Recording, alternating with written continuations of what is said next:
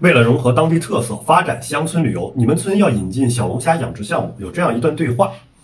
村民 A 目前小龙虾养殖技术不成熟，怎么引进？我不太愿意引进小龙虾这个项目。村民 B 我担心小龙虾没有销售渠道，养出来卖给谁？村支书搞这个小龙虾养殖需要土地，目前土地流转不太顺利，大家可以土地入股。村民 C 土地是我的本，是咱老百姓的根，不能土地入股。你作为驻村干部，该怎么把这个小龙虾养殖项目落实引进？这是一道组织管理和人际关系杂交的题目，而且题目中有对话。这种题目呢是比较好回答，只要将我们的答题重点放在解决群众的疑难和困难上，基本上就不会落下得分点。考生开始答题：农天下之大业也，领导人也多次强调，乡村兴则国家兴，乡村强则国家强。在我村开展小龙虾养殖项目，有利于促进我村产业振兴，进而实现乡村振兴，带动群众发家致富。面对项目推广过程中群众存在质疑和困难的问题，我非常理解，我也会始终保持热情的态度，认真的工作，积极面对，积极解决。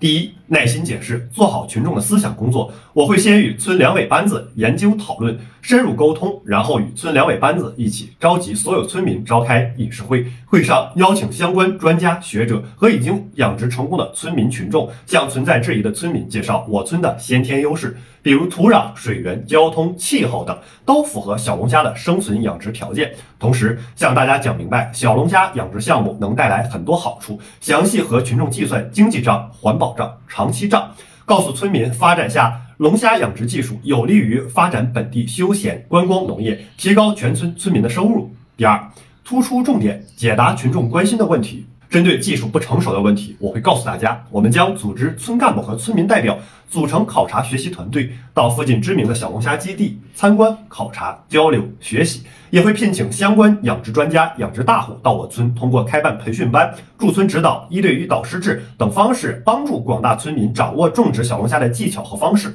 针对缺乏销售渠道的问题，我会告诉大家，我们将采取线上线下融合、农超农企对接、垂钓体验观光等多种形式，扩展思路，拓展销路。比如与当地水产市场，或者是与专门的农业发展公司合作，依托他们的渠道拓宽销路。再比如适时发展小龙虾垂钓田、农家乐等，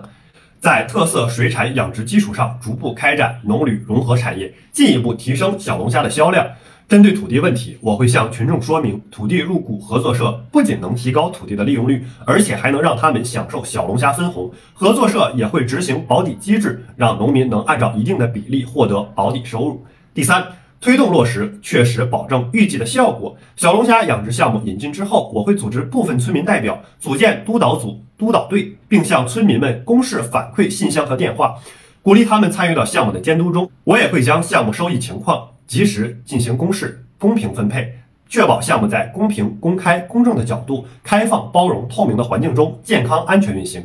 这件事也告诉我，在今后引进其他项目、推动其他工作时，要挖井不忘吃水人，要敢于问计于民、问需于民、问政于民，确保工作体现群众意愿，维护群众权益。考生答题完毕。